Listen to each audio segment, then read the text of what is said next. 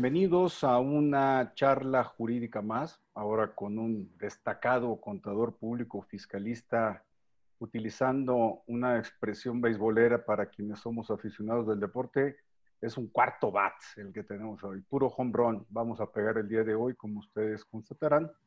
Él es eh, mi amigo, muy estimado, muy apreciado, eh, Héctor eh, González Legorreta.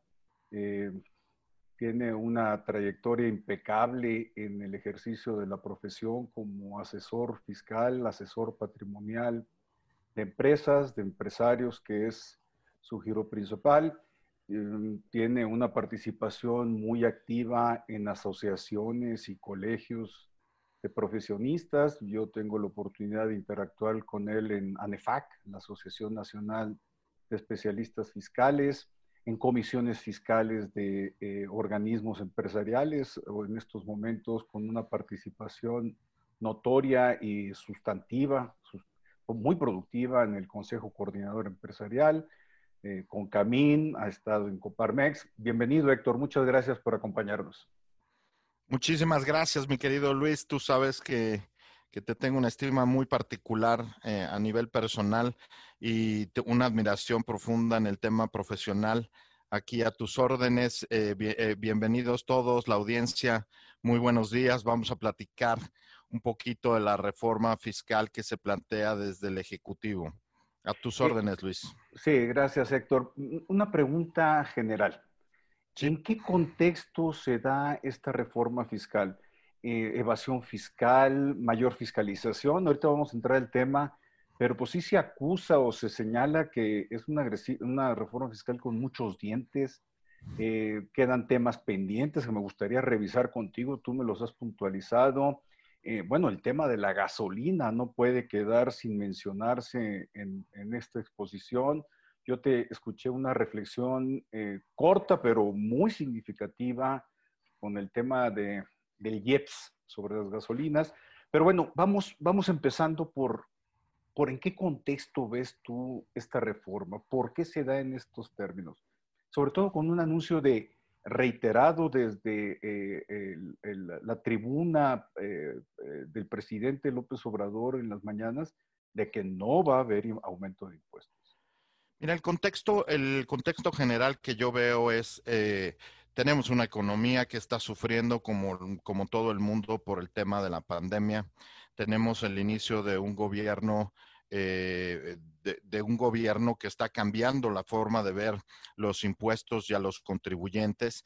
Y el presidente López Obrador dio su compromiso de que no habría una reforma fiscal dentro de los primeros tres años de su mandato y él quiere insistir en cumplir este compromiso de no a los nuevos impuestos. Pero eso lo ha llevado a que sin duda reflexione alrededor de una fiscalización mucho más dura. Eh, se da un contexto en donde las autoridades fiscales están poniendo mano muy dura en revisar a los contribuyentes cautivos y en enfocarse en aquellos contribuyentes que ya están a su alcance. Eh, todos podemos conocer los casos públicos que se han dado de pagos millonarios eh, multimillonarios de grandes empresas y a lo que eh, se ve que está apostando la administración pública es a incrementar los actos de fiscalización y hacer cada vez más fuertes y con más rigor estos actos de fiscalización. Hay un paréntesis, a mí me encantaría que tratáramos de poner el piso parejo porque sigue habiendo una gran, un gran volumen de personas que no contribuyen al erario federal y que están en la economía informal. Y no hay ningún esfuerzo desde mi punto de vista por encaminar a esos eh, no pagadores de impuestos a que se incluyan en la base fiscal. Sigue siendo el, insistir en fiscalizar a los mismos que ya pagan impuestos. No, esto es eh, eh, notorio. Y, fíjate que lo he comentado contigo a mí me parece, es un comentario rápido si lo quieres eh, atender, o si no, pues ya le entramos de lleno a la materia. A mí me parece que la solución para fiscalizar y, e incluir como contribuyentes a los sectores informales tiene una aproximación indebida. porque seguimos insistiendo en, ven, inscríbete y paga poquito. Pues es el peor negocio, es el peor negocio, formalízate, porque al momento que te formalizas tienes que llevar contabilidad, eh, presentar declaraciones, pagar seguridad social y el peor negocio para un informal es irse al sector formal desde el punto de vista tributario. Entonces tiene que ser una política de Estado, yo creo, una política de Estado, establecer diversos mecanismos que, que engarcen a esa economía informal. Pero bueno, Héctor, sí, sí, sí. un breve comentario. Hace muchísimos años, cuando yo empezaba en este, en este negocio de la asesoría fiscal, eh, escuché a un funcionario decir, no vale la pena ir con las personas que pagan poco porque realmente no transforman la recaudación. Es muy poquito lo que se concentra en ese tal. Es un comentario muy desafortunado que espero no esté en la mente de la administración actual. Todos deberíamos de estar llamados a contribuir y como bien lo dices, eh, a, tasas relativamente equiparables para que todo mundo contribuyera según su, ingreso. Pero en fin, es un tema que queda como una tarea grande pendiente, ¿no? Venga, Héctor, eh, vamos por el Código Fiscal de la Federación. Se habla de fotografías, que invasión en la privacidad, eh, que ahora más contra las empresas factureras, eh, la cláusula antiabuso. ¿Qué nos quieres platicar eh, en, este momento del Código Fiscal de la Federación? Sí, lo que, lo que consideres tú relevante o interesante para los propósitos. Porque estos temas los vamos a profundizar en nuestro webinario que tendremos miércoles 30 de septiembre y jueves 1 de octubre, en donde tú eres expositor estrella, por, por, supuesto. Claro que sí, Luis. Del código déjame contarte que las reformas en general todas es dar mayores herramientas y más dientes a la autoridad para que realice sus actos de, auditorías y de fiscalización. Las, las, modificaciones que se proponen desde el Ejecutivo van a dar mayores dientes y mayor fortaleza a la autoridad fiscal. Y déjame empezar en un orden eh, indistinto. No estoy, no, no, no le doy ninguna prelación. Eh, pero déjame comentar los temas más sonados. Una iniciativa que, se propone en este paquete es que la autoridad pueda tener el uso de herramientas tecnológicas en las auditorías. Es decir, que pueda utilizar los celulares, las cámaras, eh, cualquier herramienta tecnológica para que cuando hace una auditoría pueda tomar pruebas o constancia de hechos en las revisiones. Esto, esto de verdad que, que resulta eh, totalmente innovador, pero además en un reto gigantesco, porque lo que desde mi punto de vista es absurdo es cómo puedo saber que ese teléfono o esa cámara que trae el funcionario corresponde a una cámara que pertenece al SAT o cómo puedo saber que el funcionario la trae con un uso personal y qué, y qué procesamiento le puede dar a la información. A mí me parece un alcance desmedido tiene un propósito sano en el sentido de que la autoridad pueda recabar elementos, pero me parece absurdo que, eh, eh, que, estas herramientas se incorporen sin un debido control. Tendría que haber alrededor de una propuesta de este tipo un control gigantesco. Eh, otra de las reformas que, que se ponen como iniciativa en este paquete eh, es una suerte de avisos que te va a poder estar enviando la autoridad a tu correo. Y el buzón tributario ha tenido un abuso desde mi punto de vista en la utilización, porque en el buzón te pueden notificar indistintamente un acto de autoridad, una notificación de un crédito fiscal o un simple aviso de no dejes de pagar y presenta tu declaración sin ningún tipo de alerta, ni de colores, ni de nada que te permita identificar si estamos hablando de un acto realmente importante o de un acto eh, que simplemente sea información en general. Y ahora no solo no se regula eso, sino que se está poniendo la iniciativa para que te puedan mandar mensajes de interés de tal suerte que si tú estás en el teatro, en el cine, tal y cual, te puede llegar un buzón tributario, te puedes desmayar, salir y simplemente tener un aviso noticioso de paga tus impuestos, contribuye, etcétera. Te pueden mandar eh, según esta iniciativa, te podrán mandar una propuesta de pago, cosas que desde mi punto de vista no estamos entendiendo el tema del buzón tributario. El tema del buzón tributario debería acotarse a actos eh, realmente responsables. ¿Y por qué crees que están haciendo esto? ¿A dónde van? ¿Más presencia fiscal o...? Me da la impresión, sin conocerlo, no tengo elementos para, para poder afirmarlo, que quieren incrementar la sensación de riesgo. Que, que, que, que el contribuyente sepa que te vienen jalando el short y que vienes, que, el defensivo te viene respirando. Sí, aquí lo traes, ¿no? Aquí lo traes y que, y que sepas que tienes que contribuir.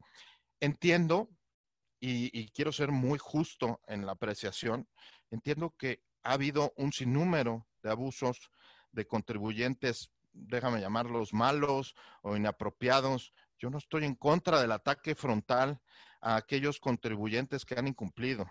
Qué bueno que se les incremente eh, el sesgo y que, y, que vayan tras ellos. Sin embargo, lo que a mí me parece ilógico es que sea un ataque generalizado a contribuyentes que pagan o que pagamos impuestos al día y que, que estás tratando de cumplir, em, de, cumplir eh, con tus obligaciones. En otro de los temas muy importantes es la, ya lo mencionabas tú, la norma general antiabuso. ¿A qué consiste esa norma, Héctor? Si nos quieres, para quienes no estén familiarizados con el tema. Aquí hay que darle contexto a este, a este comentario. A nivel internacional, a nivel de la OCDE y a nivel de diversos países, España, uno de los más, de los más duros, se, está, se han establecido normas antiabuso que pretenden reclasificar operaciones o darle responsables a los participantes, le hace contribuyente, asesores fiscales, etcétera, cuando se está usando indebidamente la norma fiscal o se están haciendo interpretaciones muy agresivas alrededor de la norma fiscal. El año pasado se incluyó eh, eh, particularmente el artículo 5A, que prevé que en el, 5A en el Código Fiscal, ¿no? 5A en, el, Código, Fiscal. En el Código Fiscal que prevé que cuando una autoridad hace una visita domiciliaria y encuentra que un acto que el contribuyente está realizando se separa de una razón de negocios y en realidad eh, se están haciendo actos que, que, no, que no corresponden a la realidad del negocio y que carecen de razón de negocios y están generando un beneficio, se establece en esa regla del 5A que se puede recaracterizar o reclasificar la operación.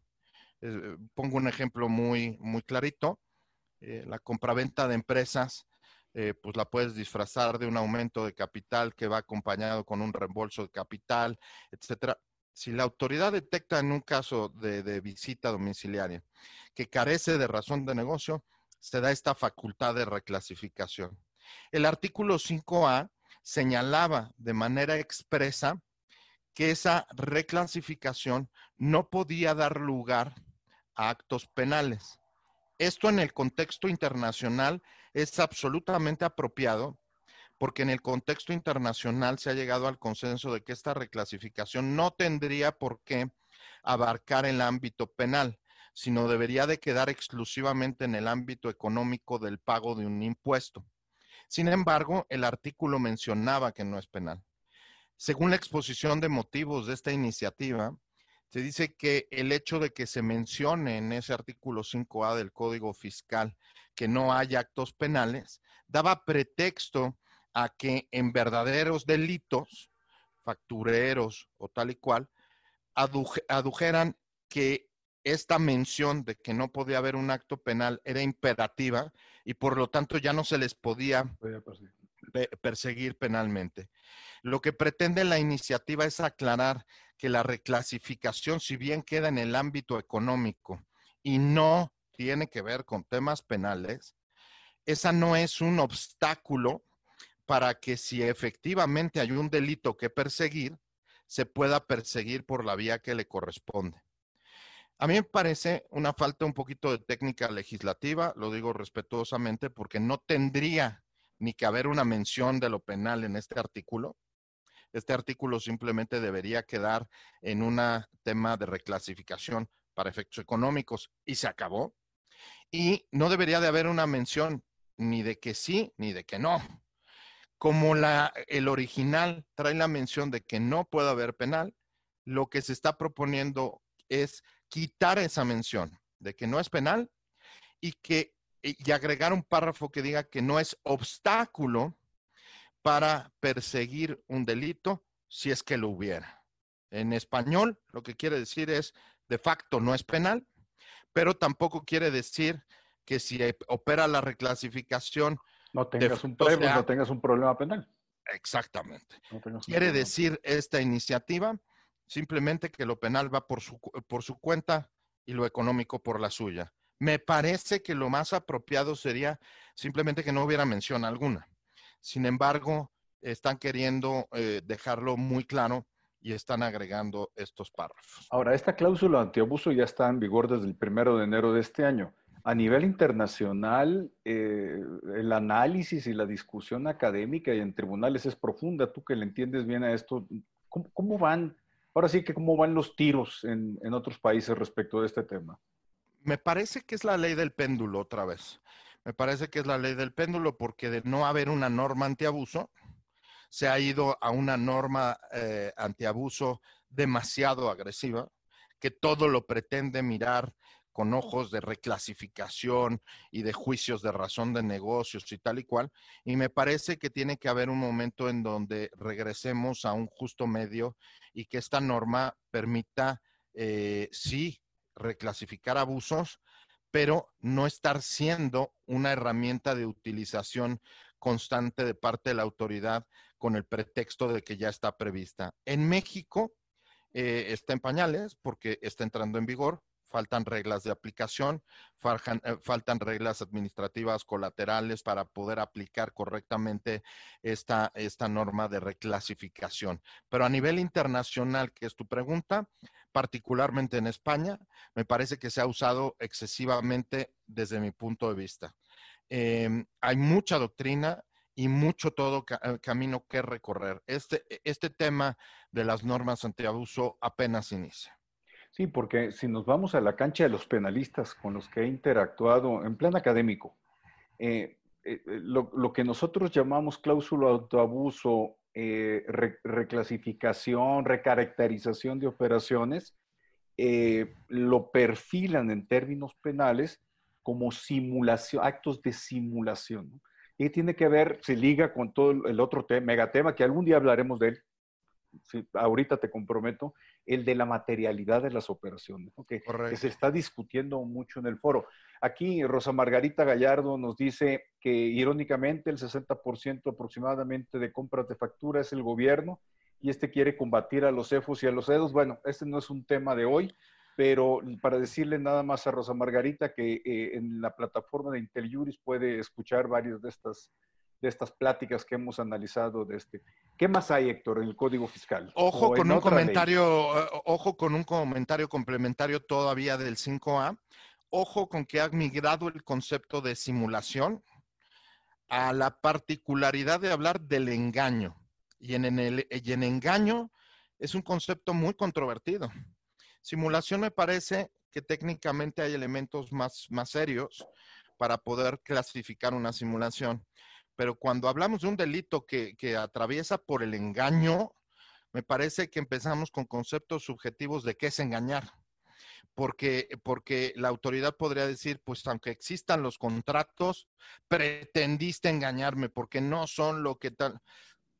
Ahí creo que hay mucho, mucho que, que trabajar todavía.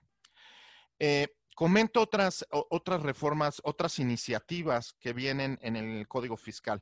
En materia de cancelación de sellos digitales, como recordarán, la, reforma, la última reforma al Código Fiscal. Es una espada de Damocles, ¿no?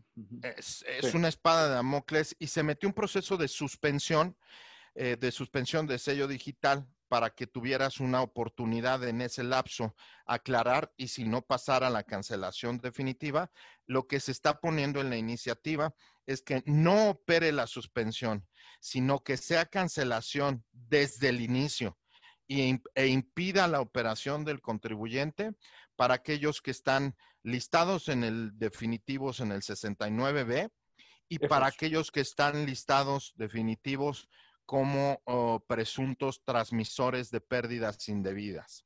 Aquí el comentario que me parece importante hacer es, eh, estamos de acuerdo en la iniciativa privada, insisto, que se persiga sin piedad a factureros, sin piedad a quien haya eh, comprado pérdidas y utilizado.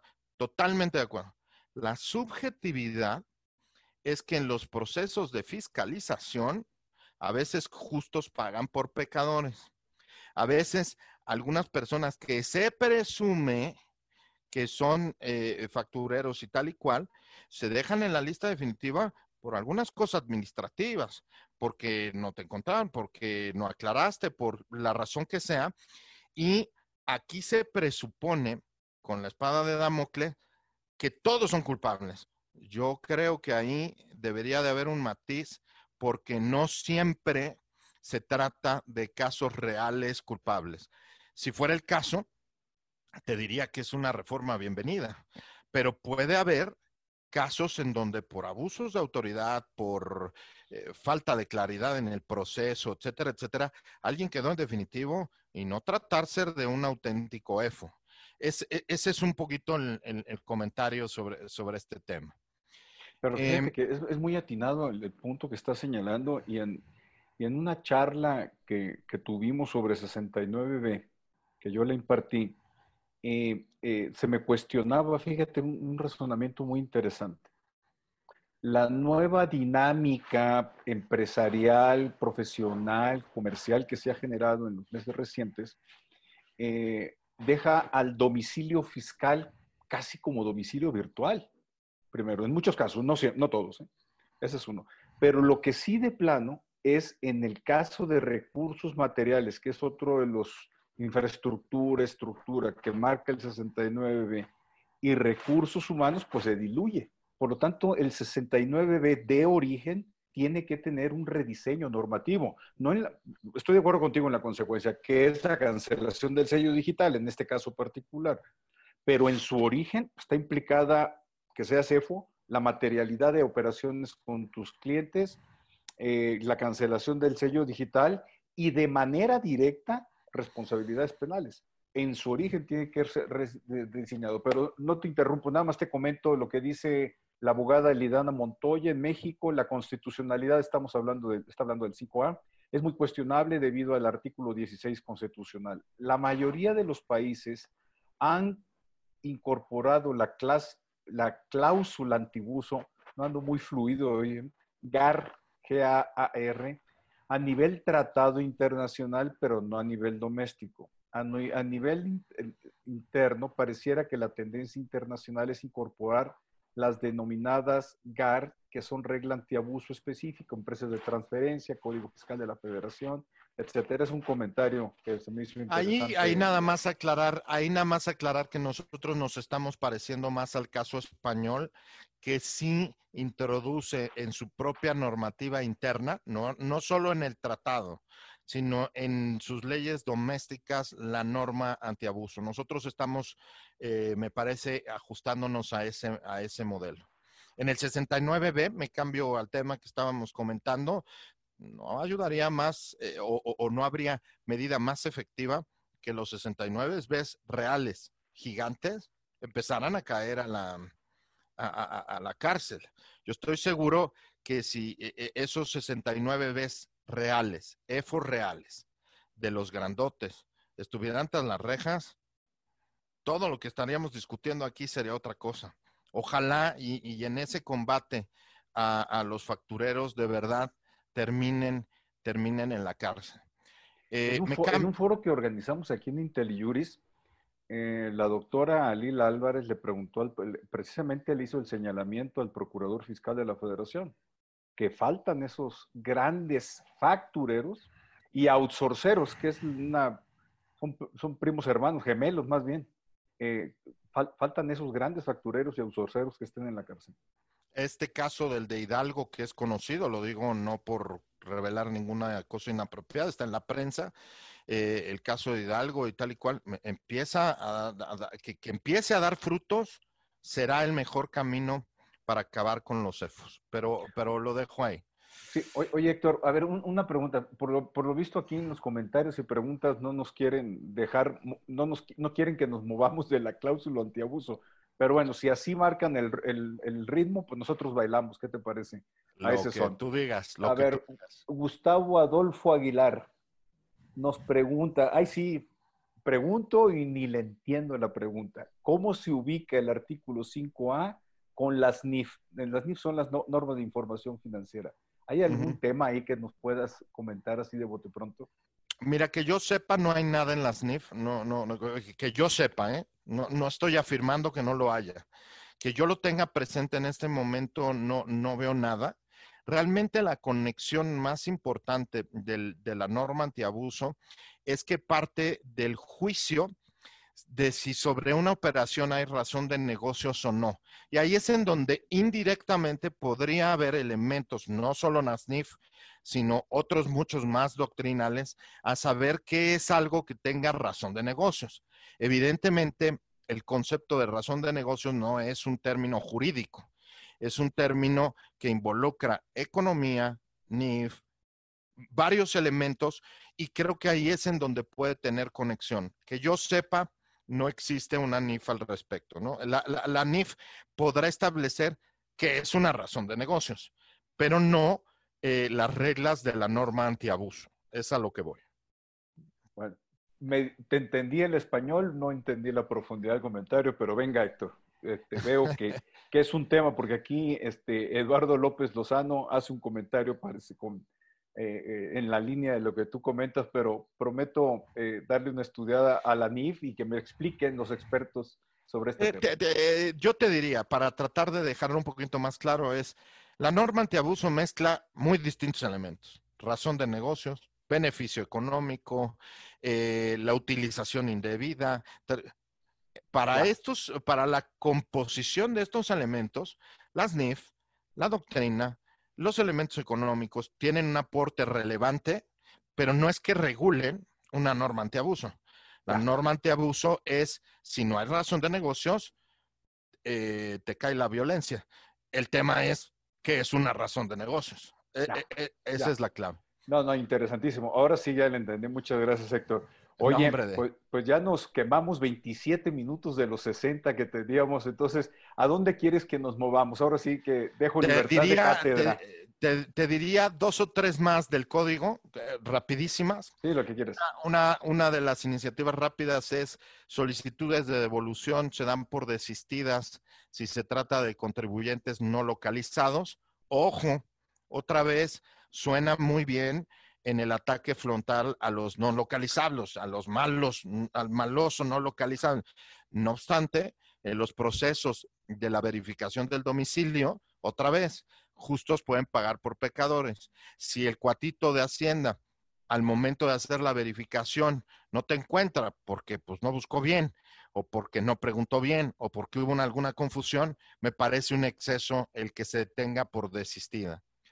Un tema importante en el plazo de contabilidad eh, eh, trae un supuesto para alargar el plazo para guardar la contabilidad o conservar la contabilidad cinco años, eh, lo alarga a la vida del beneficio que se utilice cuando se aplica un acuerdo de tratados.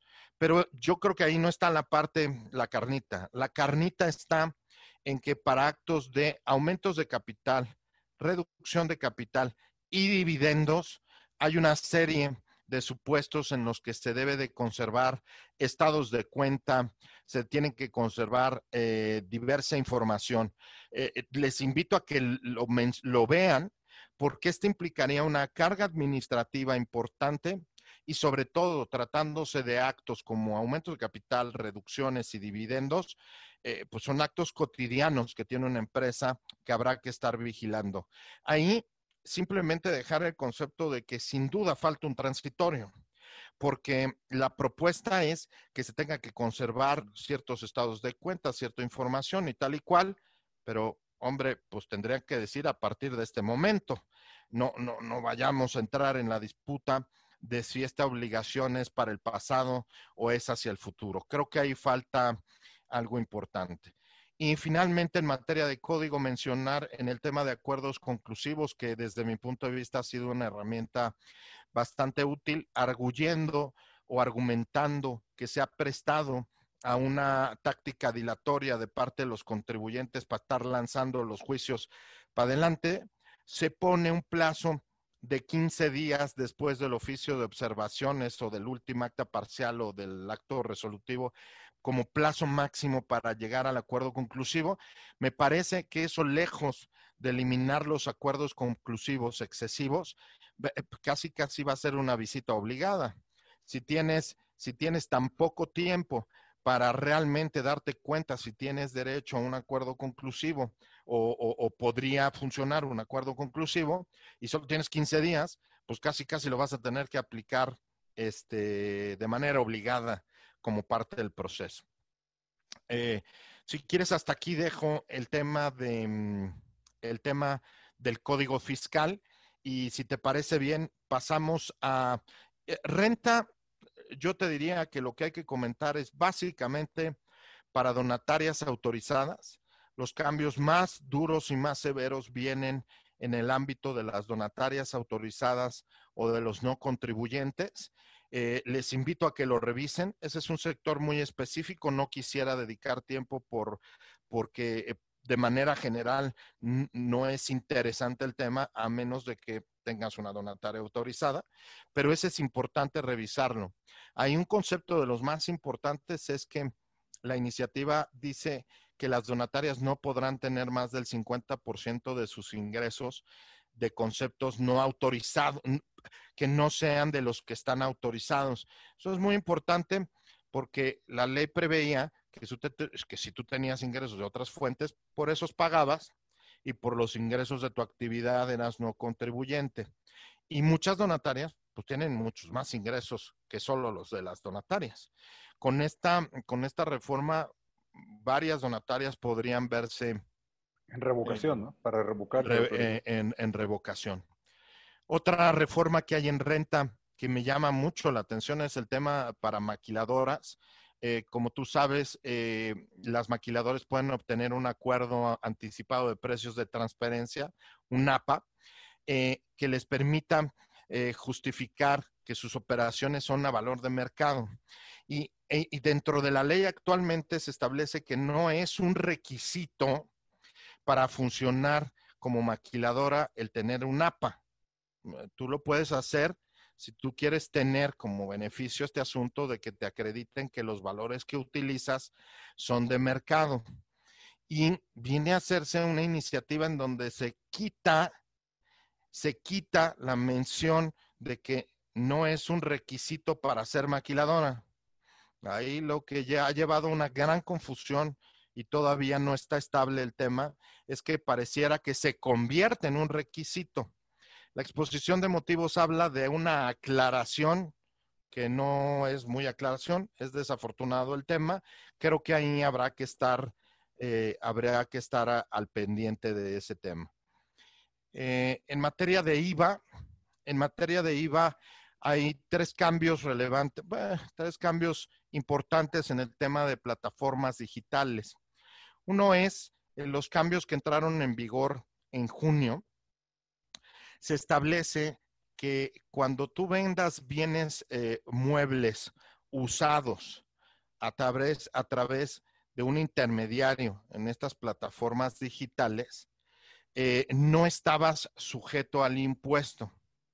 Ahora se viene en esta iniciativa a distinguir y decir, está exenta la venta del mueble, eh, del bien mueble usado cuando así corresponda, cuando así corresponda, pero se ve al intermediario de la plataforma digital como una actividad distinta de la venta del bien, del bien mueble usado y por lo tanto se elimina un último párrafo que decía que el intermediario también estaba exento o no causaba o no era objeto de IVA tratándose de venta de bienes muebles usados, de tal suerte que el intermediario, y déjame no hacer anuncio para nada, este, pero digamos el Mercado Libre, el Amazon, tal, este intermediario que vende el bien usado se vería como una actividad distinta de la enajenación del, bien, eh, eh, del bien mueble usado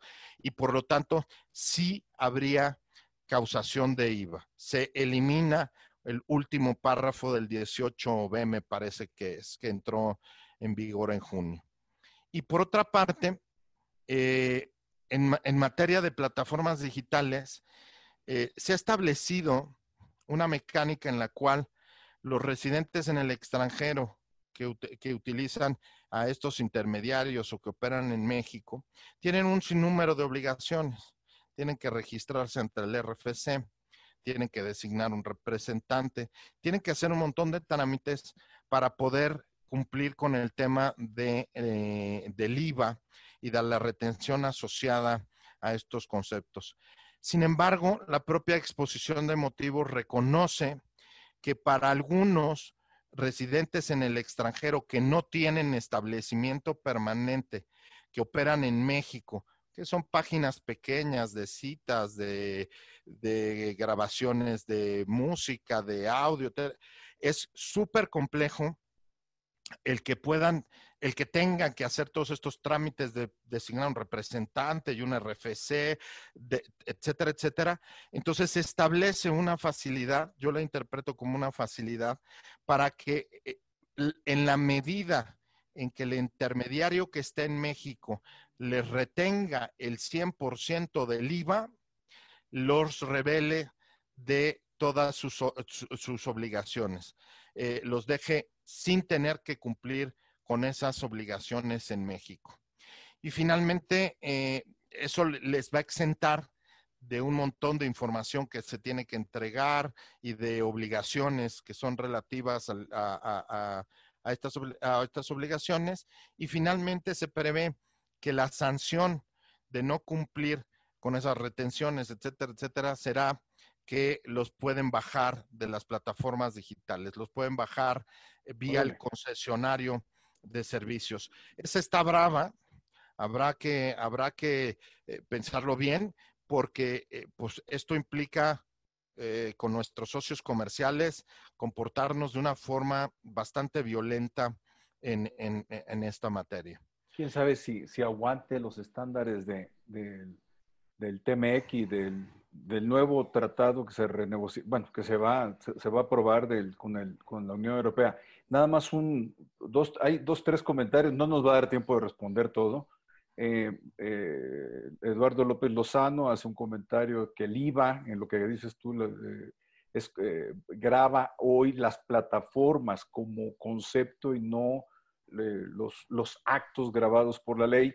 Y Lidana Montoya de nueva cuenta hace un señalamiento muy interesante respecto de eh, la cláusula antiabuso. Te digo que no nos quieren dejar con la cláusula antiabuso. Y el hagamos un, hagamos un Zoom de puro antiabuso. lo vamos a hacer. Invitamos a Carlos Monares, que, le entiende bastante bien al tema. De verdad, es de las mejores pláticas que he escuchado. Pero eh, lo que les quiero decir a todos los que nos están haciendo comentarios y preguntas, que que mejor nos acompañen en el webinario que vamos a tener el miércoles 30 y jueves primero de octubre en la tarde. Nada más son 900 pesitos y ahí todas las preguntas y toda la información que requieran va a ser respondida. ¿Estás de acuerdo, doctor? Sin duda. Aquí con todo gusto, pero no nos va a dar tiempo de, acabar con, con tu exposición. Oye, Héctor. Y, te, hago un ofrecimiento, ¿eh? de, las de, las preguntas que se están formulando, si me las haces llegar, podemos, podemos entre los dos dar algún comentario posterior breve. No, no, no, no, prometo algo. Ofrecimiento rechazado, porque eso nos va a quedar, nos va a quitar. No, sí, con todo gusto, con todo gusto. ¿Eh? Nos va a quitar inscripciones al, webinario. Con todo gusto te las mando. Sí, por supuesto. Oye, pasemos a otro tema. Sí, Pasemos a otro tema interesante, este no se nos puede ir comentarlo, el importantísimo tema que, anticipabas del JEPS. A ver, ese tema, le llaman gasolinazo, de hecho. Pues mira, En el tema. Yo le llamo gasolinazo, no sé cómo le llames tú. Mira, no no lo quiero aseverar porque falta el desenlace, pero digamos, lo que se prevé como en la parte de la iniciativa es que haya cuotas complementarias se, da toda, eh, eh, en la prosa de la, exposición de motivos, se da toda la argumentación de que, pues evidentemente por la pandemia y la falta de circulación de la gente y tal y cual, pues, pues se venden menos gasolinas. Y, debido a la venta de menos gasolina, se prevé la posibilidad, hay menos jeps. Entonces se prevé la posibilidad de poner una cuota complementaria con una fórmula y un procedimiento que parecen de la NASA, pero, pero, pero digamos que, que, que, que lo que se deja ver si mi lectura es adecuada, y puedo equivocarme, estamos todavía en una fase eh, eh, prematura de este tema, pero yo lo leo como que dejan en el poder del legislativo la posibilidad de implementar estas cuotas con una fórmula que no se entiende claramente y le establecen al legislativo esa posibilidad de acudir a este procedimiento de implementación de esa cuota complementaria, pues la verdad sí suena gasolinazo. O sea, sí, sí, sí parece, se mueve y se comporta como un gasolinazo. Y además con una, con una audacia gigantesca de parte del Ejecutivo, porque en lugar de que sea él quien diga si se implementa la cuota complementaria, lo que se está haciendo es facultar a un legislativo que casualmente es del partido en el gobierno, que pueda procesar y, e, e, entender esta fórmula para implementar. Ojalá me equivoque y tampoco afirmo, tampoco afirmo que sea un gasolinazo de facto, pero parece, se mueve y se comporta como si fuera. Entonces, pues esperemos que, en el proceso legislativo este, nos demos cuenta de que estamos equivocados, pero, pero suena, ¿eh? Aquí hay un comentario de uno de los espectadores que dice, me gustó la... Si me autoriza Eduardo, quien hace el comentario, es un gasolinazo, no gasolinazo. Está buena la expresión. ¿eh? Muy, Correcto. Es muy buena la expresión. Nos preguntan cuál es la diferencia entre el impuesto eh, sobre producción y servicios negativo que ya tiene, que ya tiene mucho tiempo. Eh, no nos va a dar, me gustaría contestarle ahorita, pero prefiero, Héctor, movernos, movernos eh, a lo que no está en la reforma. La primera pregunta que salió en este chat, ¿o quieres comentar algo más, perdón? uno más, uno más antes de pasar. antes de pasar antes de pasar a los ausentes de la reforma, uno más, el de la ley de ingresos, que es la tasa de retención que los bancos hacen, que los bancos o cualquier integrante del sistema financiero hacen a través del pago de intereses, baja la tasa del 1.45 al punto 97%. Es una baja importante, eh, bienvenida, es una baja, pero ojo, sigue siendo desde mi punto de vista y según lo que hablan los expertos del sector financiero, sigue siendo un porcentaje de retención alto que va a seguir dando lugar a que existan saldos a favor en personas físicas que no se recuperen si la persona física no presenta su declaración anual. De tal suerte que aunque sea bienvenido una disminución en esa tasa de retención, pareciera que todavía hay un margen ahí importante. Y ahora sí, si te parece, pasemos a los ausentes. Pero a ver, la, primera pregunta que salió aquí, así eh, inaugurando el chat, es qué onda con el impuesto sobre las herencias. ¿Viene, no viene en, esta, en, esta, en esta iniciativa? ¿Se visualiza que después eh, de, los tres años, es decir, en la segunda parte del sexenio, se establezca? Mira, no viene, no viene la iniciativa del Ejecutivo. Lo que ha generado, lo que ha generado un escándalo alrededor, o una noticia alrededor del tema, es que en la agenda del Poder Legislativo, en la agenda del Senado, eh, el senador Ricardo Monreal lo, lo, bueno, se sabe que fue él quien puso el tema de las herencias, y curioso, solamente menciona herencias, no señala donativos. Y es quitar la exención, básicamente, ¿no? Es pareciera. Modificar, pareciera, ¿no? Pareciera que, que, lo que se pretende es simplemente eliminar la exención. Como, como bien lo mencionas, al día de hoy existe una exención en el caso de donativos y herencia entre ascendientes en línea recta, descendientes o ascendientes en línea recta, y esos son los que están exentos. Actualmente no están exentos las donaciones entre hermanos, entre laterales, solo lo que está en línea en línea ascendiente o descendiente recta. Y pareciera que lo que se pretende hacer es simplemente eliminar la exención. Por ahí ya tuvimos la experiencia de hablar del tecnicismo, de que como se eliminaba la exención, no es un nuevo impuesto y podría surgir. Hubo algunos diputados que manifestaron esa inquietud. Eso se ha manifestado al Ejecutivo en distintos foros y el propio Ejecutivo ha dicho no se hagan bolas, no va a venir ni como nuevo impuesto, ni como eliminación de exención, ni como nada. No vendrá.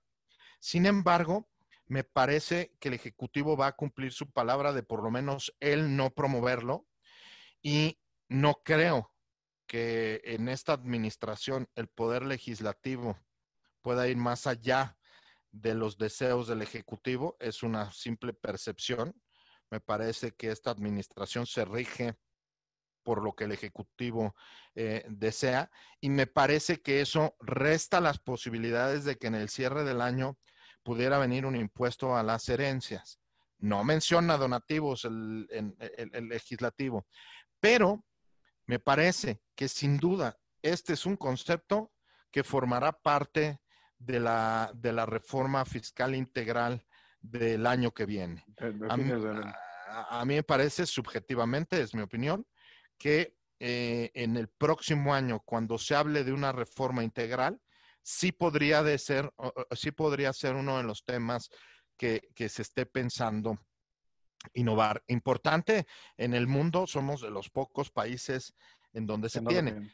Claro, es tramposo el argumento, porque en otros países, si bien existe, el nivel de exención es gigantesco. En los Estados Unidos, el, eh, eh, los Estados Unidos es de 11 millones de dólares para una sola persona, que con su esposa o esposo puede hacerse 22 millones de dólares. Hazme la buena, como dicen, ¿no? Hazme la buena. Eh, aparte, festejas la viudez y, tienes. No, no, es cierto. Tienes 10 millones de dólares exentos, ¿no? Está, bueno. Eh, no es mi caso, ¿eh? Yo, yo no festejaría. ¿eh? Oye, tengo. Este el papá de un. Ya falleció el señor de, Guadalajara, de un ex. Eh, bueno, ex socio mío y extraordinario amigo decía que el mejor estado del hombre es la viudez, aunque uno sea el muerto, decía, ¿no? Entonces,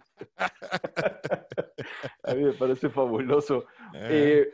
Eh, eh, Héctor, nada más en relación con el tema de las herencias.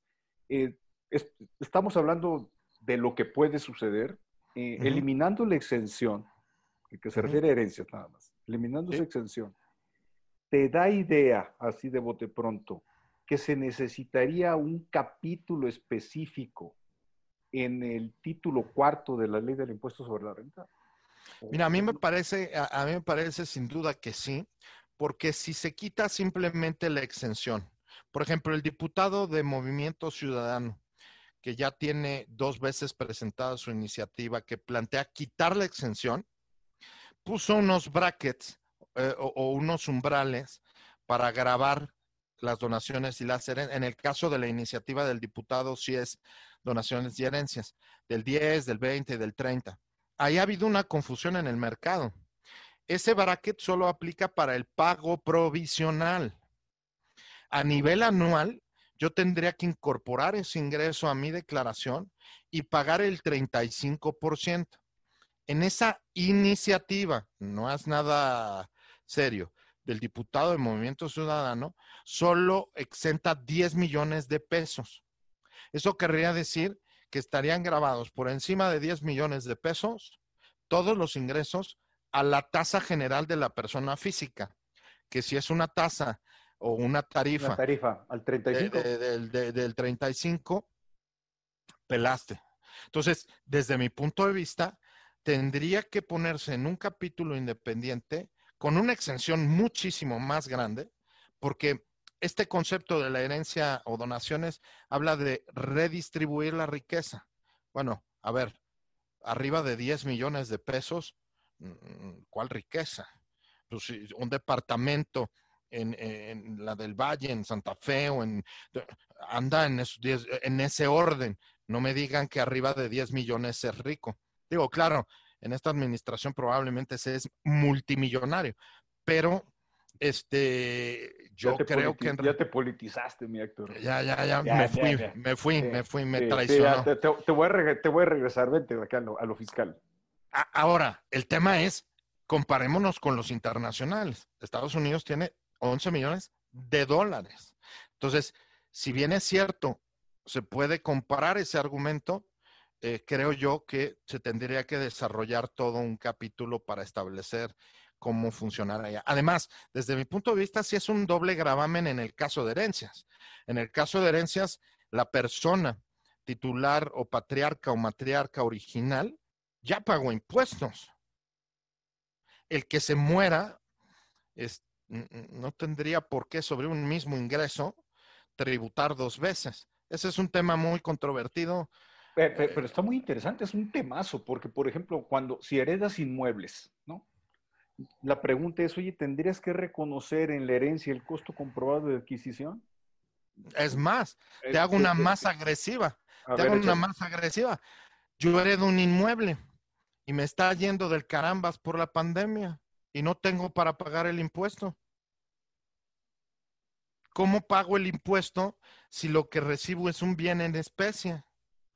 ¿Lo tengo que vender? Es absurdo. Es, es un tema que tiene que tener un componente para reconocer el costo, cómo pagar los impuestos, dar un crédito, en fin, tiene, tiene retos gigantescos. ¿Qué es lo que se dice? Tiene que desarrollarse un capítulo especial en, en el título cuarto de personas físicas, ¿no? En Estados Unidos, por ejemplo, graban al transmisor de la herencia, a quien se muere que transmite la herencia. En España, y como se plantea en México, estarían grabando al perceptor de la herencia. Entonces, si yo le dejo a mi hija de 10 años un inmueble, tenemos varios problemas.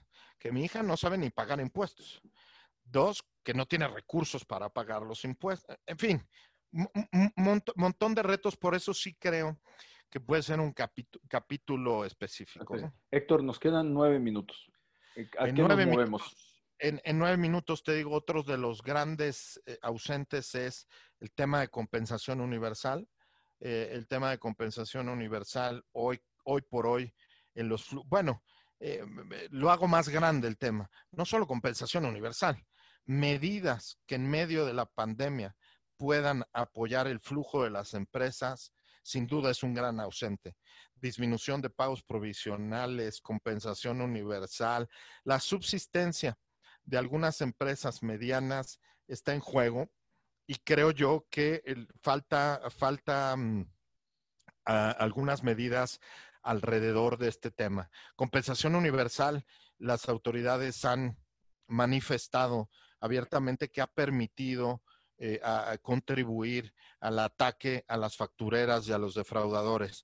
Eh, no tengo duda de que pueda ser cierto esto, pero otra vez, ley del péndulo.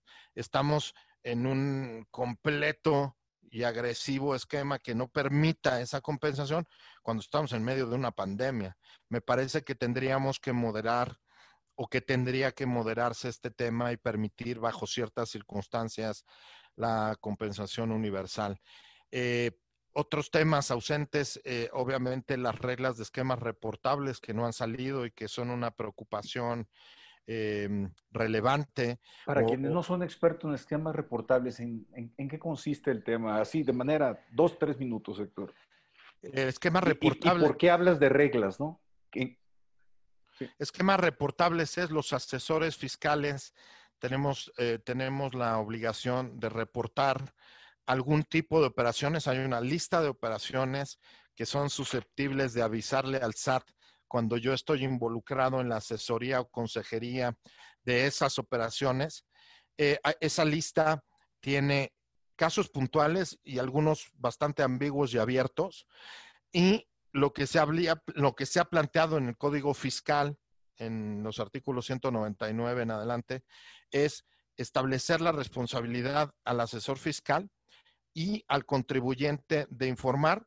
Hay reglas para ver cuándo es uno, cuándo es otro, y con el acuerdo que se puede celebrar entre el asesor y la empresa, puede ser el propio contribuyente el que revele, pero faltan reglas eh, administrativas o, de miscelánea que regulen cómo tiene que operar este tema de esquemas reportables. Inclusive, cuando no opera un esquema reportable y se da una consejería, se establece la obligación de dar una constancia a la empresa de que no se trata de una operación reportable.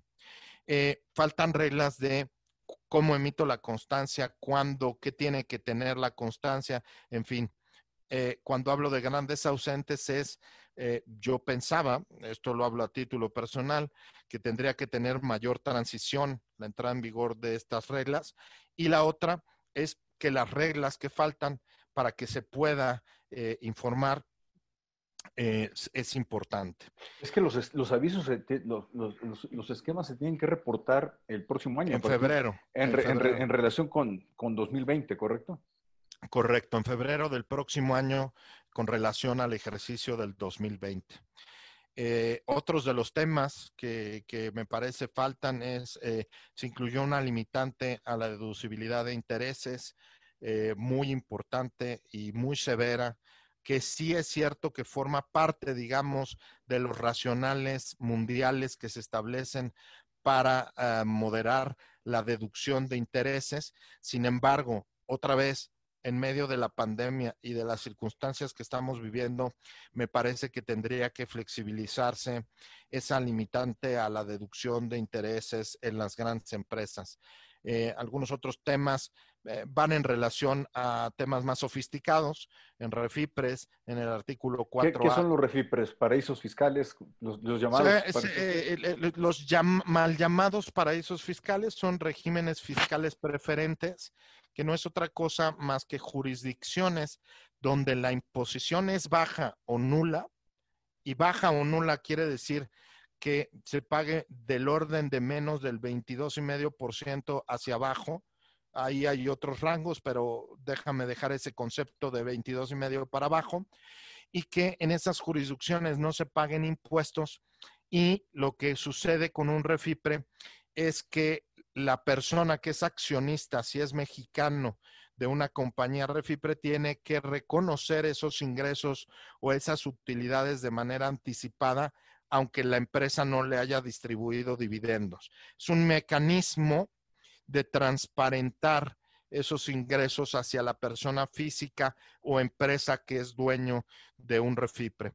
Ahí faltan reglas porque justo el tema de las tasas del 22 y medio eh, presenta retos importantes. Los Estados Unidos bajaron la tasa de su tasa corporativa al, al 21%, perdón, al 21% y eh, pues en algunos estados no hay eh, no hay impuestos estatales y el 21% estaría por debajo del 22,5%. Eh, y, y luego se incorporaron este año limitantes para poder deducir cuando una empresa mexicana hace pagos a esos refipres. Entonces, ahí hay, reglas que faltan alrededor de este tema. Creo que en términos generales es una pincelada de las reformas que se plantean desde el Ejecutivo. Obvio, eh, obvio mencionar que con esto inicia la discusión en el Congreso. El Congreso podría añadir temas que no necesariamente vengan del Ejecutivo, podría proponer, pueden, de hecho lo están haciendo, proponiendo iniciativas que se discutan en paralelo que podrían complementar Incidir. E, e, e, este paquete. Inicia la discusión hacia el 30, 30 de octubre, 31 de octubre, tendría que, mm, tendría que concluirse la discusión para estar listo el paquete de ingresos, pero pues puede venir un desenlace importante, ¿no? Oye, pues tenemos, tenemos utilizando una expresión de, Tienes muchas felicitaciones en el chat, lo cual yo sabía que así iba a servir. Pegaste como tres home runs y un gran slam. No sé si eres beisbolero y conozcas estas, estas señales que se dan, estos comentarios. Por mi eh, físico, hay muchas preguntas, por mi físico soy más de americano. es cierto. Eh, tú, tú, me has dicho que jugabas mucho americano. Eh, Héctor, pues hay muchas preguntas, pero se las quieren llevar día gratis, pues ya se acabó la hora. Mejor que se inscriban al webinario que tendremos miércoles 30 y jueves 1 de octubre. Te agradezco mucho, Héctor, la generosidad, la claridad de la, de la exposición, muy esquemática y muy pedagógica, muy didáctica. Muchas gracias, Héctor. Eh, encantado, eh, encantado. Mando un abrazo a la distancia y ojalá nos veamos pronto. De veras, encantado, querido Luis Manuel.